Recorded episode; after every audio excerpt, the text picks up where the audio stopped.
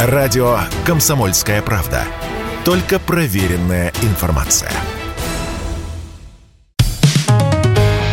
«Экономика» на Радио КП. Здравствуйте, дорогие слушатели радио «Комсомольская правда». В эфире наш ежедневный обзор самых главных экономических новостей. И сегодня мы его полностью посвятим основной теме дня – российскому ответу на потолок нефтяных цен. Но начнем с того, что никто и не ждал, что ответ будет мягким. Российские власти обещали оставить э, авторов этого потолка без нашей нефти и слово свое сдержали. Но сделали это с выдумкой.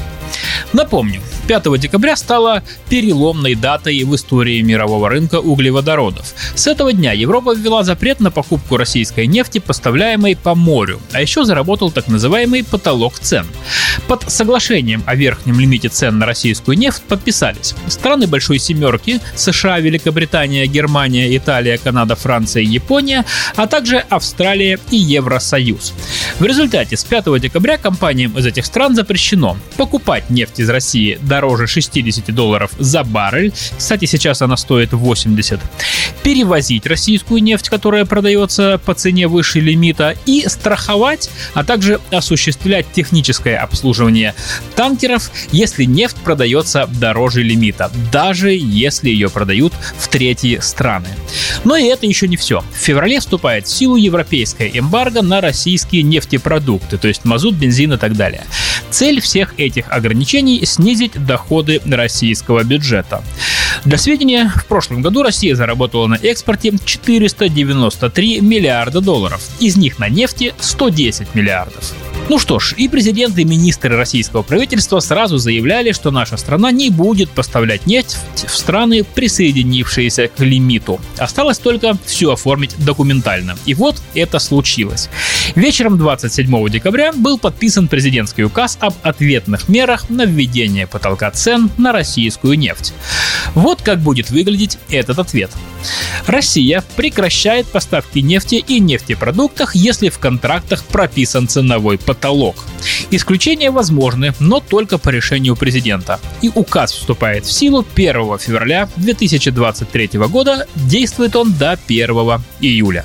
Итак, все ожидали прямого запрета на поставки нефти в страны, присоединившиеся к потолку. Но все оказалось еще интереснее. С одной стороны, Россия не отказывает ни одной стране в поставках нефти. Хотите, покупайте, но без этих ваших лимитов. Что, кстати, сейчас и делают Индия с Китаем. По данным американского агентства Bloomberg, они покупают российскую нефть даже дешевле 60 долларов, но просто при этом не обижают российскую сторону всякими там потолками. И с другой стороны, западные страны сами обязали себя соблюдать лимит. То есть чисто по документам выходит, что это не Россия отказывается продавать нефть, а Европа сама себе запрещает. Почему именно Европа, а не Америка? Объясняю. Потому что у Америки своей нефти хоть залейся. А вот Европа оказалась в сложной ситуации. Дело в том, что в Европе нефтеперерабатывающие заводы ориентированы именно на российскую нефть. Так что без нее и так дорогие энергоресурсы в Европе еще сильнее взлетят в цене.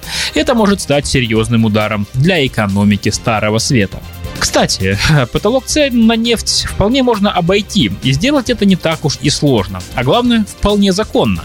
Перечислю буквально пару из нескольких способов, о которых мне рассказали эксперты. Первое – это доплата за другой товар. Покупатели могут компенсировать России недоплату за нефть, покупая у нас зерно или другие товары, которые не находятся под санкциями. Грубо говоря, Россия и какая-то другая страна договорились о цене в 70 долларов за баррель нефти.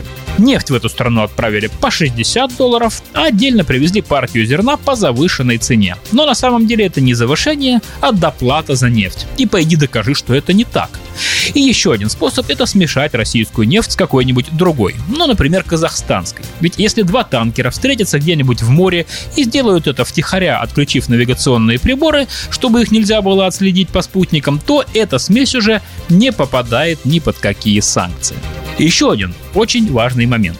Западные страны еще могут поменять свою политику. В середине января лидеры так называемого братства потолка соберутся на встречу, где могут пересмотреть ценовой лимит. Его могут и понизить, и повысить, а то может и даже отменить. Конечно, сейчас в это не верится, но в последнее время в нашей жизни все меняется слишком уж быстро. «Экономика» на Радио КП.